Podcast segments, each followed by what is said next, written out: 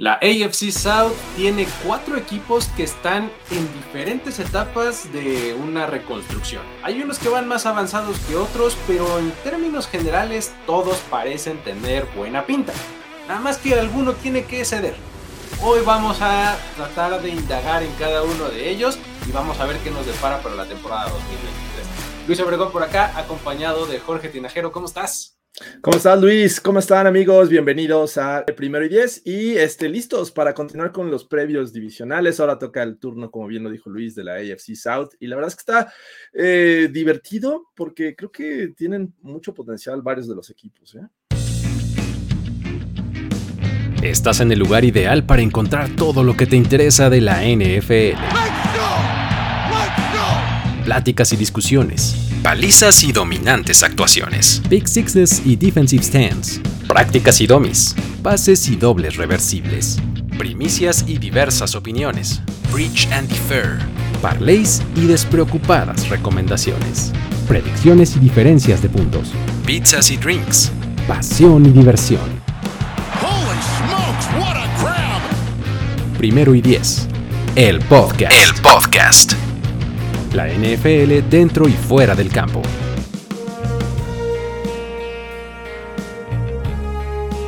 Puedes verlo desde el punto pesimista de, ah, todos son un asco y no sé qué. Sí, sí, se puede, ¿no? Pero, pero también puedes ver justo el punto en el que están eh, como de inflexión estos cuatro equipos, ¿no? O sea, las cosas pueden salir muy bien para todos ellos, tal vez en un poquito más de tiempo unos que otros, pero puedes pensar que los cuatro están por lo menos intentándolo, están intentando recomponer el camino que tomaron en los años anteriores, ¿no? Claro, sí, no, además eh, estamos hablando de un equipo que pues, prácticamente salió del hoyo la temporada pasada, así de la nada, pensábamos que iba a tardar en, reconstruirse al menos unos dos, tres años más, y la verdad es que se quedaron ahí cerca de, de, este, de hecho le dieron pelea a los Chiefs en los playoffs, así es que ya saben de quién estoy hablando y de ellos también vamos a hablar esta, esta ocasión.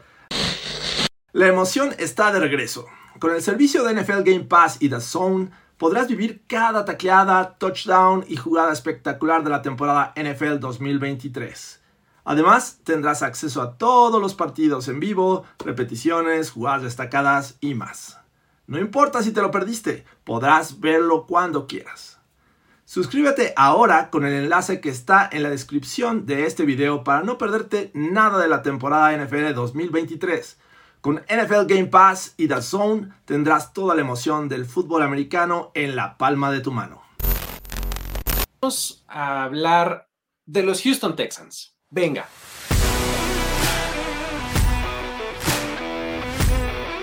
¿Qué podemos decir de su roster? ¿Es mejor? ¿Peor? ¿Es igual? Estaba muy complicado quedarse peor incluso igual, me parece que lo que vimos de los Texans en 2022 no se compara con todos los movimientos que se hicieron en este offseason, sobre todo muchos veteranos que me parece que pueden ser clave para que ayuden a los novatos, que son varios, a, eh, agarrar pronto el nivel NFL. Y me refiero a la llegada del, en el backfield de Devin Singletary, Mike Boone, por ejemplo, llega eh, Case Keenum como quarterback backup, además de Robert Woods, Noah Brown como wide receivers. Me gusta mucho en la línea ofensiva el caso de Shaq, Mason y en la línea defensiva a Sheldon, Sheldon Rankins.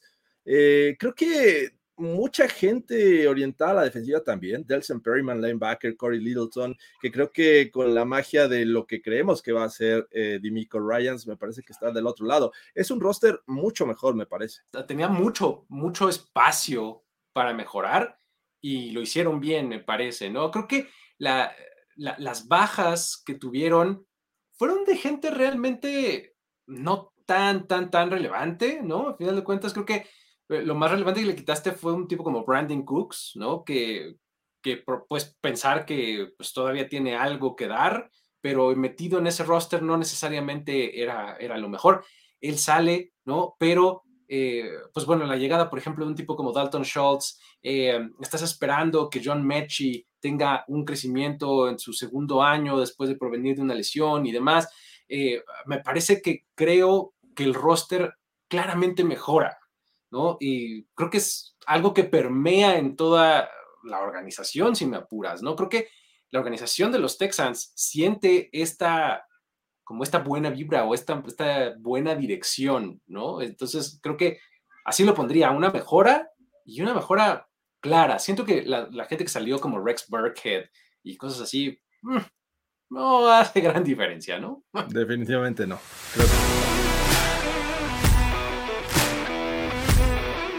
¿Cuál es su mayor fortaleza? ¿Qué dirías que hacen mejor o van a hacer mejor? Porque probablemente todo lo que vayamos a decir o todo lo que estemos diciendo sea un poco basado en proyección, ¿no? Sí, creo que ese es el, punto, ver cuál es el potencial de este equipo y cuál, eh, qué unidad, qué jugadores podrían ser los, más relevantes de este equipo. Y por lo que seleccionaron y por lo que eh, agregaron en el off-season mediante la agencia libre, me parece que la defensiva y, orientado con Demico Ryans, parece que tiene que ser lo mejor de estos Texans. Eh, hace rato mencionaba gente de experiencia, como el caso de Sheldon Rankins, que llega a esta defensiva, se suma Denzel Perryman, que me parece que es un linebacker bastante efectivo, Corey Littleton también, y bueno, Shaq Griffin y también va a estar eh, como parte de este equipo. Así es que, y, bueno, sin olvidarnos a Jimmy Ward, un conocido de Demico Ryans, ¿no? Eh, creo que es me parece la unidad más fuerte, más y debería ser la más sólida. Y no nos olvidemos de su selección de draft, Will Anderson, que creo que hay que echarle mucho, mucho ojo en esta temporada. Totalmente, creo que efectivamente a mí me parece también que la defensiva es el, es el punto en el que se van a recargar, es la especialidad de, de su nuevo eh, head coach, ¿no? Ryans va a ponerle mucho énfasis a eso. Me parece que tienen el material humano, además, a partir de la temporada pasada ya habían empezado a meter adiciones interesantes, ¿no? Eh, en este roster del lado de la defensiva. Claro que tienes que pensar en Will Anderson como una gran promesa, pero si te vas un año antes, encuentras nombres también interesantes. Eh, creo que la defensiva de Houston puede ponerse bastante interesante. Entonces, también diría que es el punto, el punto fuerte, ¿no? Eh, dentro del campo, porque como ya lo decía, creo que su mejor noticia es que se ve que ahora lo están intentando de la forma correcta, ¿no? Sí. Pero bueno. Hablando, hablando de, de, de Ryans, justamente, a ver, tratemos de definir a su coach y a su staff de coacheo en una sola oración. Me parece que me voy a poner muy, muy fan de Star Wars porque la frase que traigo esta ocasión es nace una esperanza. Esa es la frase de este staff de cocheo encabezado por Demico Ryans. Es cierto, es, gente joven la que va a estar a cargo de estos Texans, pero me parece que sangre nueva y con ideas que hemos visto que han implementado sus antiguos trabajos, como el caso de Demico Ryans en los Niners, me parece que es justo lo que necesitan estos Texans, salir ya de esta zona de confort y explorar nuevas posibilidades, que creo que es lo que todos tenemos, al menos en, esta, eh, en este futuro de los Texans, que puede ser brillante. La gran mayoría de la gente que ha, analizado los Texans y que habla de los Texans se refiere a Demico Ryans como una gran promesa en, como head coach. Y bueno, regresó a casa, él estuvo jugando ahí, así es que me parece que hace mucho sentido esta, esta unión de, de Dimico Ryans y los Texans, así es que nace una esperanza. Regresa a casa, ¿no? El hijo pródigo no hace mucho. Lo veíamos vistiendo el uniforme de los Texans, ¿no? Siendo un jugador que marcaba diferencia en el campo y bueno, ahora viene a dirigir el, a dirigir el barco. Como yo lo pondría es este staff y, estos, y este coach tienen todo por delante y el panorama es esperanzador. Es decir, Ryans ya nos mostró lo que puede hacer como jugador, ya lo decía, luego como coordinador ofensivo tuvo una gran unidad en San Francisco y ahora eh, va a hacerse cargo de todo, ¿no? Va a ser el, eh, el, head coach de esta franquicia que está poniéndole mucha esperanza y mucha carga en sus hombros, pero para eso trae a Slowick, ¿no? Que es su coordinador ofensivo que viene de los 49ers, ¿no? O sea, se trae a, alguien con quien ya ha trabajado en el pasado, ¿no? Él, era el coordinador de juego de pase en San Francisco y se lo trae para acá. Y luego está eh, Burke, que es el, eh, el, coordinador defensivo, que probablemente sea el que tenga menos esperanza o, el que cause menos este, expectativa, por así decirlo, porque eh, pues él viene de Arizona y bueno, todo lo que huela ahorita a Arizona Cardinals es medio apestosón, ¿no? Pero, pero eh, de cualquier manera eh, es un tipo que puede ir hacia adelante, ¿no? Entonces es, es un, este, un staff de cocheo esperanzador, así lo diría.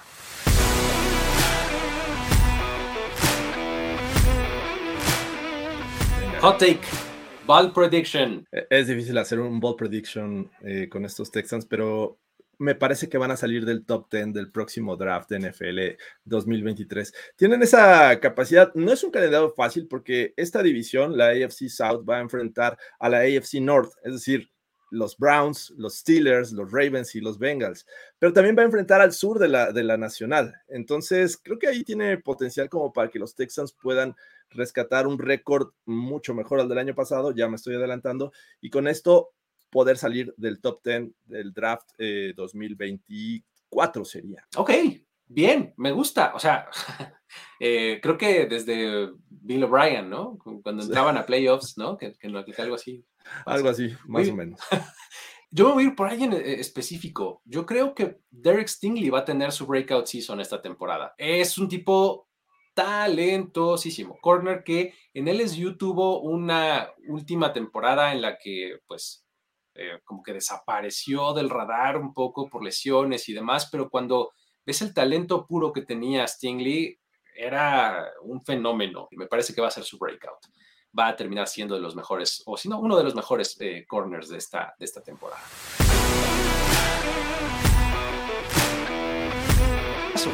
Victorias y derrotas temporada pasada llegaron a tres, ¿no? Más o menos este año, ¿cómo lo ves?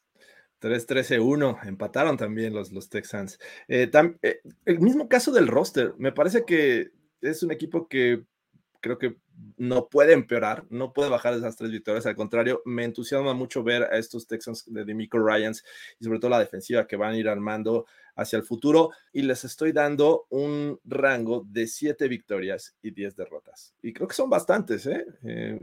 un salto de 4 victorias más con respecto a la temporada pasada, me parece que es bueno. Obviamente esto no les va a dar la posibilidad de entrar a playoffs. No veo un caso similar al que hizo Doc Peterson con los Jaguars eh, el año pasado, así es que creo que con unas 7 victorias es un buen número como para sustentar mi ball prediction. Buenísimo, o sea, wow, más del doble de, victorias está, está interesante. No son muchas, ¿no? Sí, no, exacto, o sea, más del doble suena, suena como wow, pero bueno, ganaron tres nada más. está bien, está bien. Eh, tres victorias, como ya lo decíamos, es sencillo de superar hasta cierto punto, pero eh, creo que el asunto va a estar en los momentos en los que lo consigan. O sea, si, si superan las tres victorias muy pronto en la temporada, va a ser una mejor noticia. Si llegan a tres en las primeras cinco, seis, siete semanas, vas a decir, oye, todo bien. Creo que eh, va a ser súper esperanzador porque además hemos hablado mucho del equipo hasta este momento y no hemos mencionado ni siquiera que tienen un nuevo quarterback. CJ Stroud va a ser su, pues el que va a estar capitaneando esta nave y probablemente esa sea la mejor noticia para él, ¿no? O para el equipo en general, ¿no? Que digas, nuestra defensiva sí es nuestra punta de lanza, pero ve lo bien que ha progresado nuestro coreback, que para media temporada ya tenemos más victorias de lo que todo el año pasado conseguimos, ¿no? Creo que eso va a ser una, una gran señal esperanzadora para ellos. Vámonos con los Colts. Vamos a darle la vuelta a la página y aquí hablemos del roster de los Colts.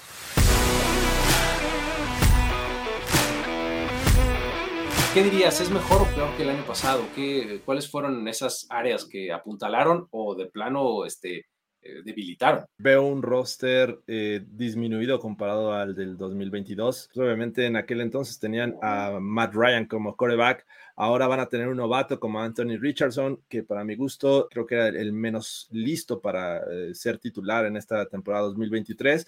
Pero le traen a Garner Minshew, Garner Minshew de backup, que hay que recordar que cuando tuvo la oportunidad de comandar un equipo lleno de talento como los Eagles, pues nada más no se le dio el año pasado. Así es que eh, en ese sentido me parece que van a la baja. Ah, sus adiciones son Isaiah McKenzie, Breshad Perryman, eh, adolecían de wide receivers y me parece que tampoco llegan estas contrataciones wow. Y bueno, además Samson Ebukam eh, y además Matt Gay como, como kicker. La realidad es que no me gusta comparado con lo que salió. Sale Yannick Ngakwe, por ejemplo, sale Dennis Kelly, tackle ofensivo, Paris Campbell, eh, Bobby Okereke, para mi gusto no debió haber salido este, de este equipo y Stephon Gilmore, que creo que eh, ya mencionar estos dos nombres, me parece que están perdiendo los Colts en esta temporada. Sí, definitivamente eh, tuvieron bajas bastante sensibles, veteranos comprobados. Probablemente digas, bueno, salió Matt Ryan, pues qué versión de Matt Ryan. Probablemente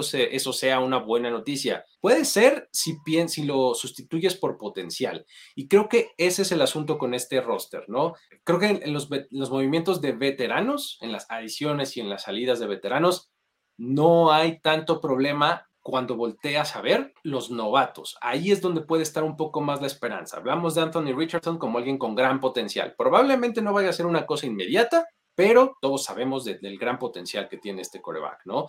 El asunto es que, pues bueno, hay reportes ahí que indican que, híjole, en una de esas no es el titular desde la semana 1, lo cual me pareció tremendo error, pero bueno, Julius Brents es un cornerback tremendamente bueno que consiguieron en la segunda ronda, luego van por Josh Downs, que ya decías de lo que les faltaba eh, de receptores, Josh Downs me parece que puede darles un muy buen complemento, ¿no? Y pues bueno, van por otros eh, movimientos y otros jugadores a la defensiva que desde la perspectiva de potencial como novatos este año tienen promesa.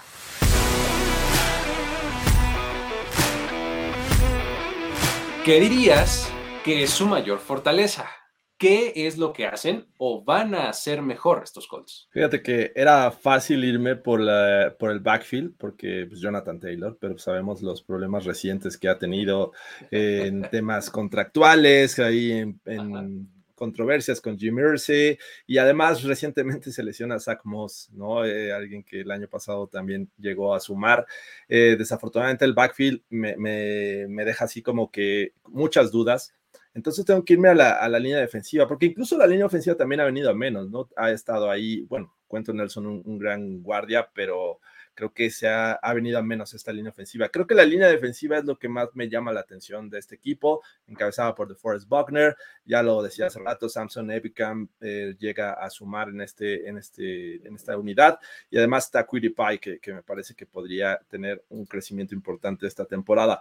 Fuera de ahí, Digo, está Shaquille Leonard, pero sinceramente creo que la línea defensiva es lo que más me gusta de estos Colts. Estoy de acuerdo, o sea, me, gusta y me parece que sí, efectivamente la línea defensiva tiene, tiene entre los nombres más importantes del equipo. No puedo pasar por alto a Jonathan Taylor, o sea, estoy de acuerdo en el asunto y, y, bueno, es por todo sabido el asunto del contrato y demás. Este, no sé, todavía no sé ¿Cómo vamos a manejar o cómo van a manejar ellos, mejor dicho, los, mismos jugadores, este asunto de la producción, no producción, ¿no? Que quieren poner en el campo. O sea, me cuesta mucho trabajo que a nivel jugador vayan como que a reservarse. Entonces, creo que el hecho de que Jonathan Taylor esté ahí y supongamos que en el peor de los casos es Garner Minshew, el titular en la primera semana, creo que eso incluso le beneficia a Jonathan Taylor. ¿No? O sea, va a ser todavía más el centro de esta ofensiva, ¿no? Entonces, ah, por ahí lo vería.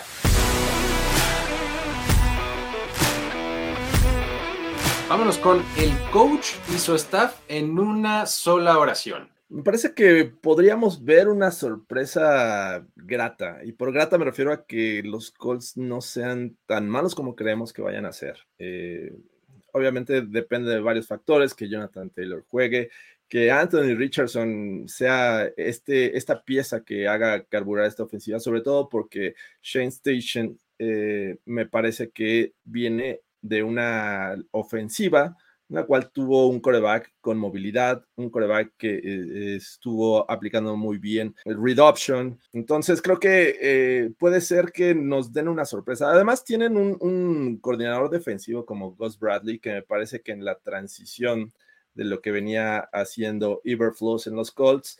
Eh, sufrió un poquito el año pasado en ese sentido. Creo que Gus Bradley es de esos entrenadores que tienen experiencia en el puesto, que pueden cambiar las cosas y pese a que no tenemos mucha confianza en el resto de la unidad defensiva, me parece que la línea defensiva puede ser esa columna vertebral que impulse y mejore las otras unidades. Así es que creo que podemos llevarnos una grave sorpresa de este staff. Fíjate que yo creo que a mí este, este staff me genera algo de desconfianza, pero estoy dispuesto a que me comprueben lo contrario. Y me explico. Jim Bob Cooter como coordinador ofensivo y Gus Bradley han tenido sus altibajos, ¿no? O sea, han tenido grandes actuaciones, pero también una que otra que dices, ¿qué pasó aquí? ¿No? Entonces, estoy dispuesto a que me convenzan. Eso sin mencionar el caso de eh, Shane Staken, que obviamente, pues tenemos su antecedente como más inmediato de haber vuelto, este, pues la estrella que hoy es, a Jalen Hurts y haberlo hecho progresar muchísimo, ¿no? Y pues bueno, ahora va a tener en sus manos a un proyecto tal como lo es Anthony Richardson, ¿no? Entonces, estoy cauteloso, pero abierto. Puedo ver cómo las cosas le salen bien y estoy dispuesto a que me convenza. Vámonos con un hot take o bold prediction. Venga. Me encantan los ball predictions y creo que va de la mano con el novato quarterback de los Colts y por la situación que se vive con Jonathan Taylor. Anthony Richardson va a acabar como líder en yardas por tierra de estos Colts. Las defensivas van a llegar con un solo objetivo, que es frenar a Jonathan Taylor. Sabemos que si Jonathan Taylor te genera eh, menos de 80 yardas, tienes amplias posibilidades de ganarle a estos Colts. Entonces, ahí es donde yo veo la posibilidad y esto se suma al nuevo staff de cocheo que está acostumbrado a usar un coreback móvil. Así es que vamos a ver un Anthony Richardson consumiendo yardas, muy al estilo de lo que vimos el año pasado con Justin Fields, que por ahí también tenía sus juegos de, más de 150 yardas por tierra. Así es que ese es mi ball prediction con estos Colts. Eso es, está, está buena, que, que lidere a los Colts por tierra. Un poco creo que tiene que ver con esta de manera eh, por lo menos tangencial. A mí me parece que los Colts tienen uno de los rosters menos inspiradores de toda la liga. O sea, tú ves los nombres que constituyen este roster. Jonathan Taylor, pues qué padre, sí, ahí todo muy bien. Y Anthony Richardson, va, te quiero comprar la promesa. Fuera de eso, en el resto de la ofensiva, digo, ya hablamos de Quinton Nelson y de Kelly y demás, pues, pues creo que son rara vez emociona a alguien, a menos que sean unos malditos nerds como nosotros, que te emocione la línea ofensiva, ¿no? Pero eso de la ofensivo, y, si te vas a la defensiva, este, pues de Forrest Buckner y probablemente pues Shaq Leonard, y ya, tienen un elenco de jugadores que de verdad difícilmente emociona a alguien. No quiere decir que sean malos jugadores, pues simplemente no emocionan. Ni con su, ¿cómo se llama? Su nuevo uniforme, Indiana Knights. Indiana Knights. Indiana Knights. Oh, me quiero emocionar con ese uniforme, de verdad. toda la tendencia va al casco blanco y ellos van al contrario, pero bueno, está bien. Porque esto es 2022 más tarde, ¿no? Porque el año pasado todos fueron cascos negros. Yo quiero llegar a esa fiesta, aunque sea un poco después.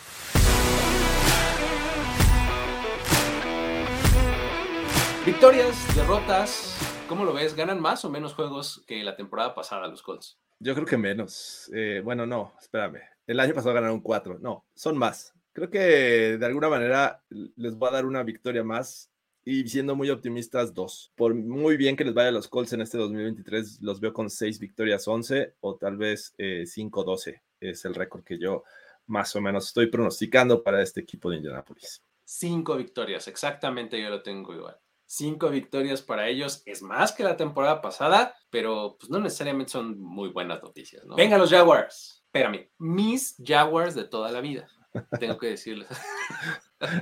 Sí, sí, emociona, la verdad estoy contigo, pero antes eran tus Vikings, ahora ya te fuiste, te fuiste a la Florida. Me fui al sur. sí.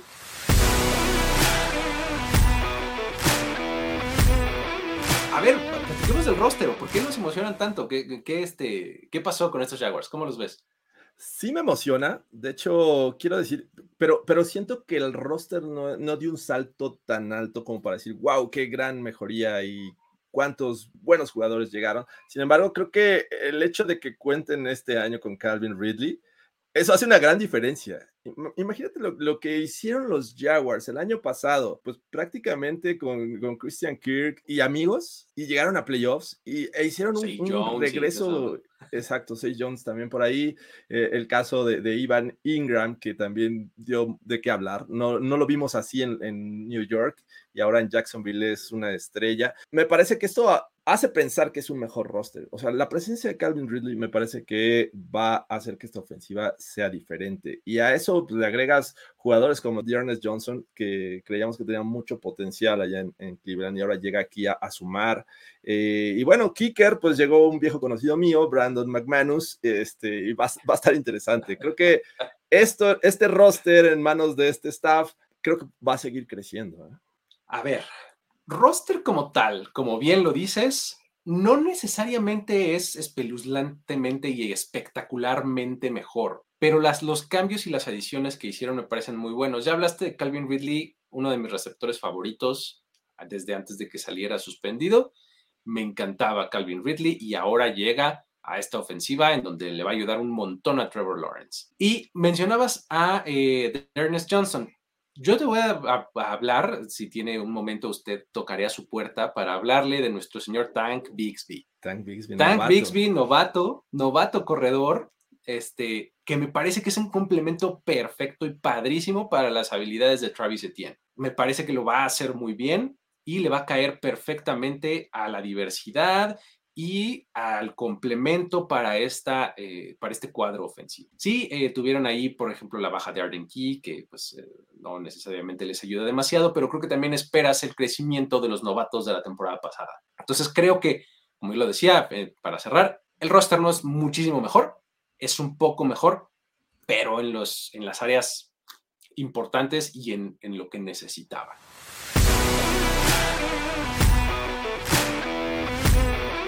¿Qué es lo que hacen mejor estos Jaguars desde tu punto de vista? Ah, me parece que estos Jaguars, con la llegada de Calvin Ridley y esta, esta adición en la línea ofensiva que es Anton Harrison, creo que en términos generales la unidad llama mucho la atención. O sea, ya quiero ver esta ofensiva eh, con estas piezas y estas adiciones y el backfield que van a tener en esta temporada.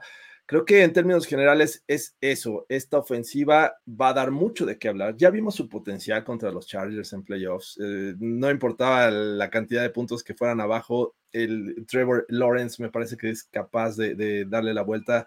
Es un tipo que además creo que quiero sumarle esto a la parte o a las fortalezas de este equipo que va a ser experiencia en playoffs. El año pasado no tenían experiencia de playoffs. Eh, salvo su eh, head coach. Me parece que en términos de roster y, Trevor Lawrence, siempre necesitas un coreback con experiencia de playoffs. Y lo hicieron bastante bien el año pasado. Creo que eso también se lo sumaría como parte de sus fortalezas. Sí, totalmente, ¿no? Creo que, ah, como para resumirlo, pues estoy de acuerdo, yo diría el juego por pase y sobre todo basado en el crecimiento de Trevor Lawrence. Dio pasos así de 2021 a 2022. Y ahora de 2022 a 2023, si continúa creciendo un poquito más, porque es que de verdad sí fue demasiada, demasiada la diferencia de un año, de su primer año a su segundo, si continúa creciendo poquito más, Trevor Lawrence, eh, creo que esa va a ser la clave para el éxito de estos Jaguars, ¿no? Con, con el roster que ya mencionábamos y demás, creo que por ahí debe de estar su fortaleza.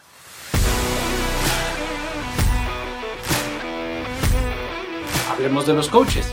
Eh, confío en que van a evitar el setback. Digo, me refiero a, que la, realidad es que las expectativas no estaban tan altas el año pasado con los Jaguars, aún con la llegada de Doug Peterson, porque era un roster joven. Eh, tienes el caso de Trevor Lawrence. Travis Etienne prácticamente era novato el año pasado porque no jugó en 2021. Entonces, creo que ahora tienes una rayita más arriba del en cuanto a las expectativas con estos Jaguars. ¿no? El año pasado llegaron a jugar contra los Chiefs en esta ronda divisional.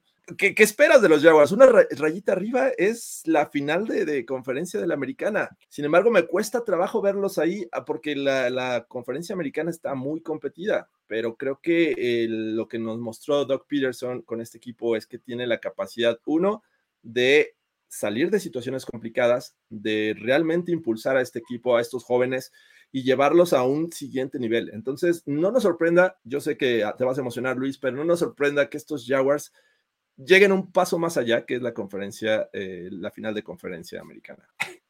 Eso es, muy bien. Creo que desde mi punto de vista, este staff de cocheo está rodeado de una pregunta que es, ¿pueden mantener este curso? Creo que empezabas tu planteamiento así, ¿pueden evitar el setback? Esa es como mi gran duda, porque Doug Peterson creo que el, el, papel que mejor le queda y en el que mejor se desempeña es el de underdog. ¿no? O sea, cuando nadie da nada por él, es cuando tiene sus mejores actuaciones, ¿no? Este, Filadelfia 2017, Jaguars 2022, etcétera. Creo que ahí, en esos casos, es en donde Doc Peterson se ve mucho mejor cuando está en esta posición en la que tiene que comprobar y tiene que mantenerse ahí, eh, es cuando le cuesta un poco más de trabajo. Esto acompañado por su staff de cocheo, o sea, Press Taylor está en su segundo, eh, segundo año como coordinador ofensivo. A final de cuentas es un discípulo de Doug Peterson que ha venido con él y bueno, hizo un buen trabajo la temporada pasada con Trevor Lawrence. ¿no? Mike Caldwell pues es un linebacker como de cepa, ¿no? O sea, ex jugador y luego además este coordinador defensivo y demás, o sea, y también es su segundo año en el cargo, o sea, es, ya nos sorprendiste, staff de coach de Doug Peterson, ahora mantente ahí. Eso es lo que yo eh, quiero ver.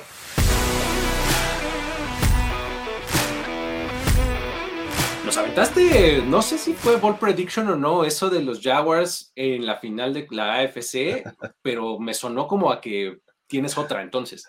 Tengo otra, sí, es, es, un poco más light. La verdad, la verdad es que no lo había considerado como ball prediction que llegaran a una final. Yo solo dije no nos sorprenda verlos. Sin embargo, mi ball prediction va más contra, eh, en cuestión de récord, contra la, la división norte de la americana. En el caso de los Browns, Ravens, Bengals y los Steelers. Me parece que van a sacar un récord positivo enfrentando a estos cuatro equipos. Van a quedar 3-1. Van, nada más para que sepan, van a este, recibir a los Ravens y a los Bengals, que me parece que son los rivales más complicados. Y van a visitar Pittsburgh y van a eh, visitar eh, Cleveland. Me parece que Pittsburgh es primero y el clima no sería factor. Tal vez Cleveland sí, por eso tengo ahí mis dudas. Así es que van a ganar tres y van a perder uno contra la AFC North. Ustedes escojan quién, con quién pierden, pero pues, va, a estar, va a estar, no va a estar nada fácil.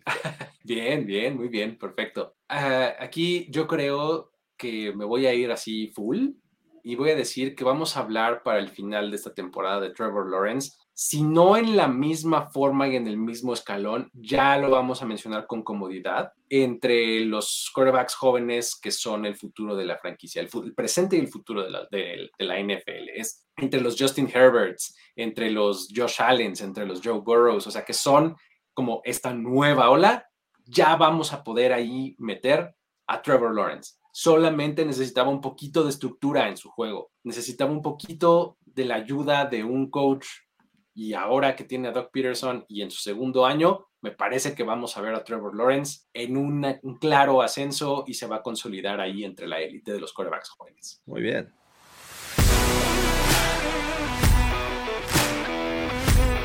Victorias, derrotas. Anticipabas el asunto de la división norte de la americana. La verdad es que el calendario está complicado de los Jaguars, ¿eh? O sea, sí está difícil, pero ¿qué dirías? ¿Ganan más o ganan menos que la temporada pasada? Yo creo que van a ganar más. El año pasado ganaron nueve, eh, perdieron ocho. En este le doy dos victorias más a estos Jaguars. Los pongo con un 11-6. Es lo que yo pronostico que van a quedar en 2023. Entre 10 y 11 juegos me cuesta trabajo a mí decir cuál es el número, pero también estoy ahí. ¿eh? Y mira, eh, tú hablabas de la, de la AFC North, pero fíjate, yo, yo, yo baso este, esta predicción en dos cosas. La primera es, me parece que en una de esas barren su división y si no la barren, ganan cinco. Ball prediction. Ajá, ganan cinco o seis juegos dentro de su división. Ok. Y luego tienen a la NFC South y de ahí van a sacar entre tres y cuatro victorias más. Ahí ya llevas un muy buen cacho recorrido. Ahora, si la sumo a la tuya, no, hombre, vámonos. 17-0 cierren. 17-0, el primer 17-0 de la historia. Ah, pero bueno, sí, a mí me parece que van a ganar bastante los Jaguars. Me parece que les va a ir bastante bien. Vámonos con los Titans. A ver. Hablábamos de los Colts como equipo este, que inspira poco y dijo, los Titans también dices, ay Dios mío, pero... ¿Qué me puedes decir de su roster? O sea, de Andre Hopkins es lo suficientemente brillante como para emocionar algo en este equipo? ¿Qué más pasó con este roster? Sí, a ver, es uno, bueno, sigue siendo uno de los mejores receptores. Creo que todavía no hemos visto eh, un de Andre Hopkins a la baja. Creo que todavía puede dar unos buenos años. Eh, espero que no sea como Julio Jones que llegó a estos lares de Nashville Así es que, perdón, sí, no, no, no creo que sea el caso con, con DeAndre Hopkins. Creo que llega a aportar. El gran tema no es de Andre Hopkins, creo que es sus corebacks. Y bueno, ahí va a haber una polémica interesante. Creo que es de, esos, de esas historias a seguir en 2023. Pero bueno, en términos de roster, me parece que es un poco mejor, ¿no? Llega Arden, Arden Key también a sumar, que viene de, tener un buen año con los Jaguars. Andrew Dillard, que viene también a complementar esta línea ofensiva que los últimos años por lesiones habían tenido una rotación impresionante en, la posición de tackle izquierdo. Bueno, y, además llega eh, Aziz Al-Shair, me parece que es un linebacker bastante bueno.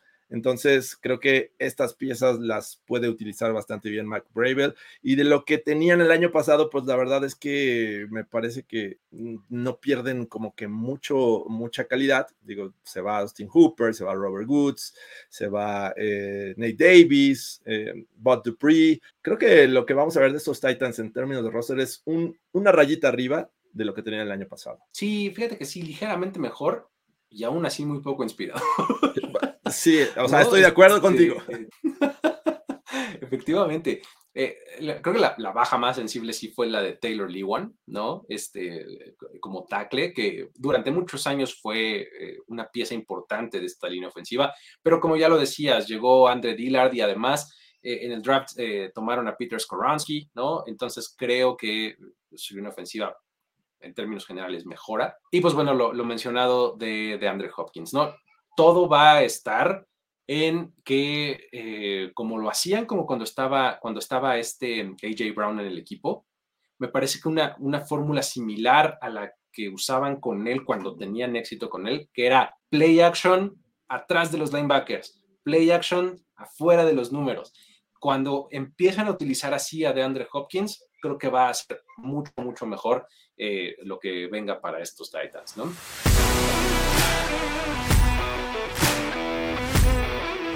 ¿Qué hacen bien o qué harán bien eh, esta temporada los Tennessee Titans? ¿Seguirá siendo el juego terrestre o qué dirías? Me gusta mucho, obviamente, Derrick Henry estando ahí. Creo que, eh, como bien mencionabas ahorita, era eh, va a ser un anzuelo, pero también va a ser un potencial eh, jugador que te va a generar yardas y te va a generar puntos. O sea, tener a Derrick Henry me parece que es bastante ilegal en esta liga. Es, es un tipo que te puede hacer acarreos de 99 yardas sin ningún problema. Entonces, Sí es lo mejor, sin embargo, creo que también la línea defensiva eh, tiene lo suyo. Es algo similar a lo que hacen, bueno, tienen los Colts, ¿no? En el caso de Jonathan Taylor, acá Derrick Henry, allá tienes una línea defensiva que puede ser importante. acá, pues comenzando por Jeffrey Simmons, e, este jugador, la verdad es que creo que cuando hablamos de los mejores tackles defensivos, no pensamos en un Jeffrey Simmons inmediatamente, ¿no? Tienes a Aaron Donald, tienes a Chris Jones, pero un Jeffrey Simmons, la verdad es que hace diferencia en esta línea defensiva, sumado ahí a, a Tyre Tart. Creo que es también algo de lo fuerte. Y aparte, bueno, sabemos que la defensiva es la especialidad de Mike Bravel,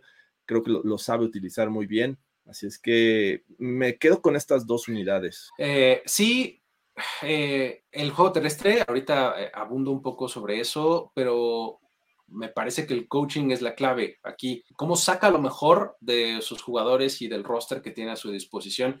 Me parece que es súper destacado de parte de Mike Bravel. El problema que le veo es justo ese. O sea, una de las fortalezas que tiene y no se le puede negar es el juego terrestre. Es padrísimo tener un juego terrestre tan potente como el que tienen ellos, este, vamos, ser tan dominantes en prácticamente cualquier área del juego es una gran noticia, como es su caso con el juego terrestre, pero pues la historia reciente nos comprueba que pues para ser campeón necesitas lanzar el balón, necesitas meter muchos puntos. La historia reciente me refiero a que cinco de los últimos seis campeones del Super Bowl estaban entre los cinco mejores ataques aéreos de la liga. Y aún y, ves a los perdedores y también los perdedores tenían juegos aéreos súper dominantes. Vamos a Derrick Henry y todo bien y vamos a morirnos con esa. Este, está bien, supongo, pero pues no, no sé qué, este, qué tan lejos o si ellos vayan a ser la excepción, ¿no? Que confirme la regla.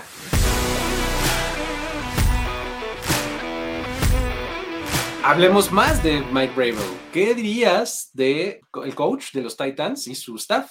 Yo te diría, mientras está Mike Bravel, creo que los Titans tienen esperanza. Va un poco de la mano a lo que estabas hablando eh, anteriormente. Sin embargo, pues también tiene un límite, ¿no? O sea, no puedes hacer magia cuando no tienes nada de talento y creo que el año pasado Mike Bravel sufrió de eso. Derrick Henry no fue suficiente porque tampoco tuvo un coreback, no tuvo estabilidad en la posición de coreback.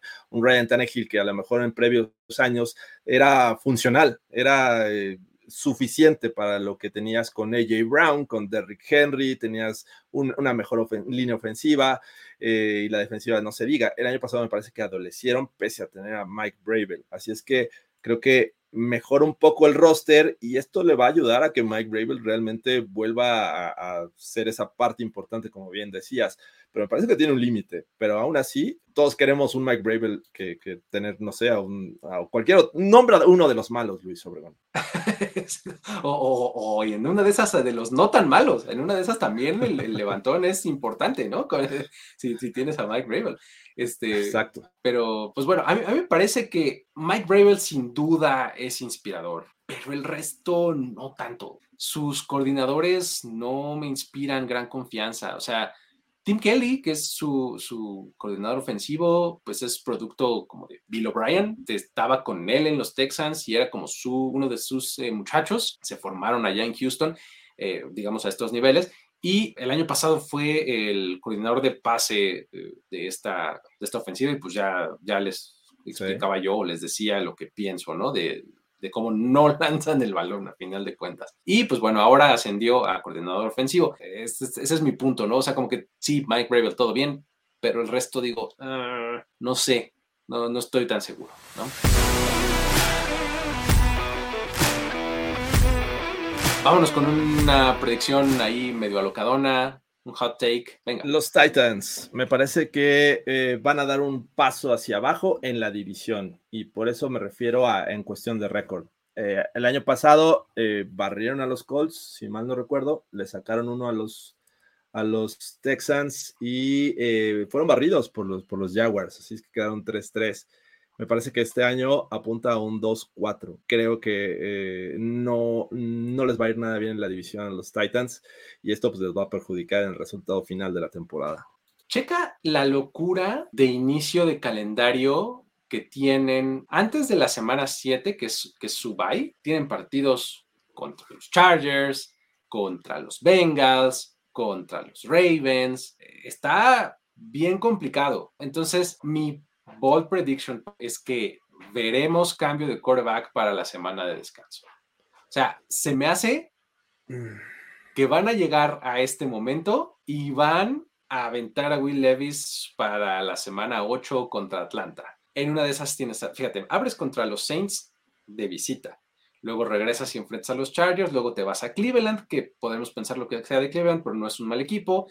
Eh, luego recibes a los Bengals, tienes a los Colts que, bueno, dices, ah, ok, este, pues ahí por lo menos nos vamos a dar un buen tiro porque no sabemos cuál de los dos va a ser más bueno para ese momento. Y luego recibes a los Ravens. Pues que va a estar bien difícil y entonces ahí vamos a poder decir, mira, Ryan Tannehill, este, todo bien, gracias por, el, por estos años, este, pero vamos a darle chance a, la mayonesa en el café. o sea, vamos a ver el debut de Will Levis contra Desmond Riddler. Eh. Contra Desmond, Desmond Reader. Muy bien, me gusta.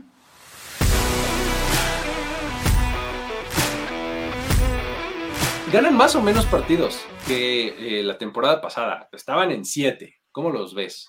Sí, estaban en siete.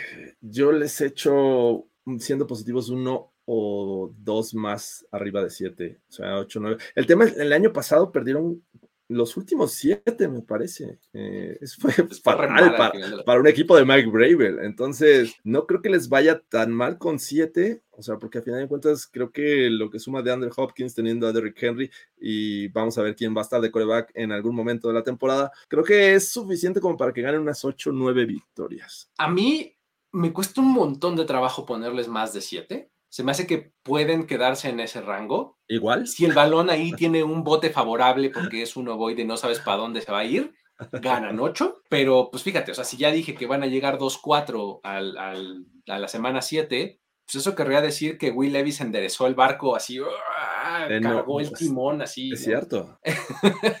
este, pues eso sería muy benéfico para ellos, ¿no? O sea, si, si consigues, imagínate, seis victorias, ah, digamos que en el segundo, a partir del segundo tercio o del segundo cuarto de la temporada en adelante, me parece que sería algo positivo para ellos. Pero vamos a cerrar con predicción de standings. ¿Y quién crees que se mete a playoffs de estos cuatro? Según lo, lo que dije en cuestión de récord, los Jaguars quedan en uno, eh, los, los Titans en dos, los Texans en tres y los Colts en cuatro. Ok, muy bien. Los tengo exactamente igual. De hecho, a ver, es Jaguars, Titans, Texans y Colts al fondo de la, al fondo de la división. Ahí está.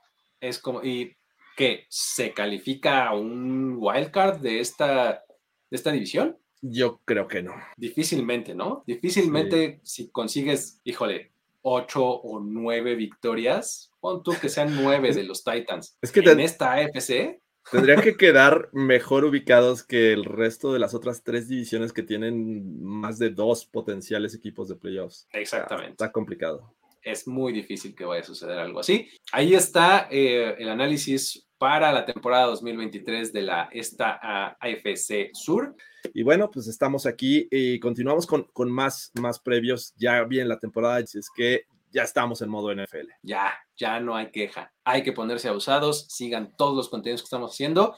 Y con eso llegamos al final. Muchísimas gracias por haber estado por acá. Luis Obregón y Jorge Tinajero se despiden. Nos vemos la próxima. Bye bye. Esto fue Primero y Diez, el podcast. El podcast. Oh. Tu parada única para todo lo que necesitas de NFL dentro y fuera del campo.